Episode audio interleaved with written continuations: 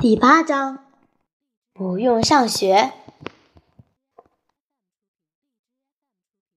星期五，在导师时间开始前一个小时，雷伊和杰伊起床、冲澡、穿衣服、整理床铺、吃早餐、带便当、拿书包，和爸爸妈妈亲吻道别，然后向学校进发。不过，雷伊。绕到别的地方去了。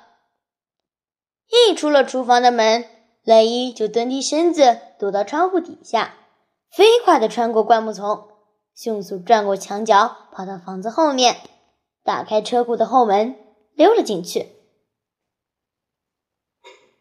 前天下午，他们两兄弟趁爸妈还没回来时，在旧车库里花了一些功夫。这间车库只有一个车位。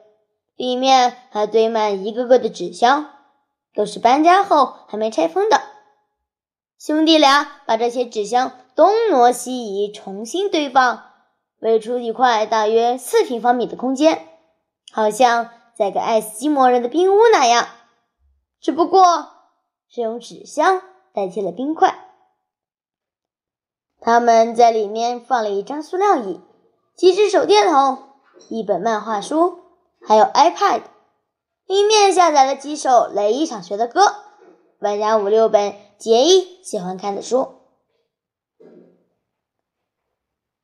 星期五早上，雷伊一进入车库，就手脚并用的爬到纸箱旁。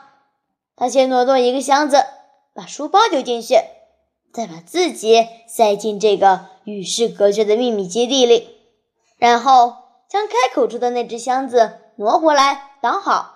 他在一片漆黑中乱摸，终于找到了那张椅子，小心的把它拉近，坐上去。接下来就是等待。他关掉手电筒，几乎不敢呼吸，只听到自己胸口砰砰的心跳声。过了像十几个世纪那么久的十分钟，雷伊听到爸妈走出来。关上房门，他听到两边车门打开，然后关上。他听到爸妈那台旧旧的小箱型车发动，开走了。这时，雷伊从秘密基地里爬出来，把纸箱挪回去，挡住开口，躲在门边看外面是否已经安全了。接着，他打开车库侧边的门。顺着一条通往厨房的走道，三步并作两步的跑过去，用钥匙打开厨房的门，进入屋里。到了客厅，雷伊马上四肢摊开，躺在沙发上，吃着今天的第二碗早餐果片。他打开电视，转了几台，发现经典电影台有一部老侦探片正要开始。可是，在这部电影播了十五分钟之后，他就头枕在沙发的抱枕上，呼呼的睡过去了。吉他就在他身边。大约一个小时后，雷伊醒过来，此时电影正演到一个戴着宽边帽的刀疤男举着一把大型机关枪向跑车扫射。雷伊打了个哈欠，伸了伸懒腰。满足的微笑了下，然后又闭上眼睛，心想：“嗯，生命真是美好，我会习惯这一切的。”